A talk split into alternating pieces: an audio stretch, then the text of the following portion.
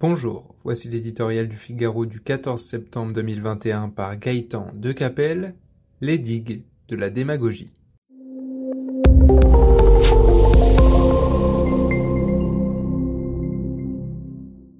Passé le soulagement d'avoir échappé au pire, la France n'a pas mis longtemps à renouer avec ses vieux démons. Puisque les entreprises, tenues à bout de bras et sauvées de la faillite par l'État, se portent mieux, rien ne paraît plus urgent que partir en croisade en faveur du pouvoir d'achat. Peu importe qu'il ait été totalement préservé et même accru pendant la crise sanitaire, au point de faire gonfler l'épargne des Français de 150 milliards d'euros.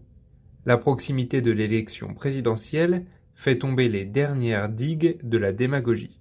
Dans cette course à l'échalote pour exiger des revalorisations salariales, c'est Anne Hidalgo qui a pris le meilleur départ avec sa promesse intenable de multiplier par deux les salaires dans l'enseignement.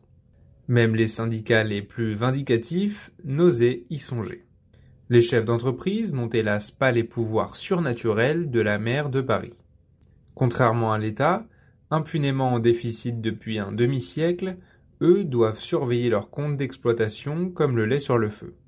Eux doivent en permanence se préoccuper de leur compétitivité qui conditionne les investissements futurs, le développement de l'activité, en un mot l'avenir. Ils sont les mieux placés pour décider s'ils doivent, peuvent, augmenter les rémunérations pour récompenser leurs salariés, attirer les talents, se rendre attractifs face aux pénuries de main-d'œuvre. Nul besoin des conseils de l'État pour cela. Les capacités de l'entreprise, le climat social et le jeu de l'offre et de la demande font office de juge de paix. S'il souhaite apporter sa contribution au pouvoir d'achat, le gouvernement dispose d'excellents leviers.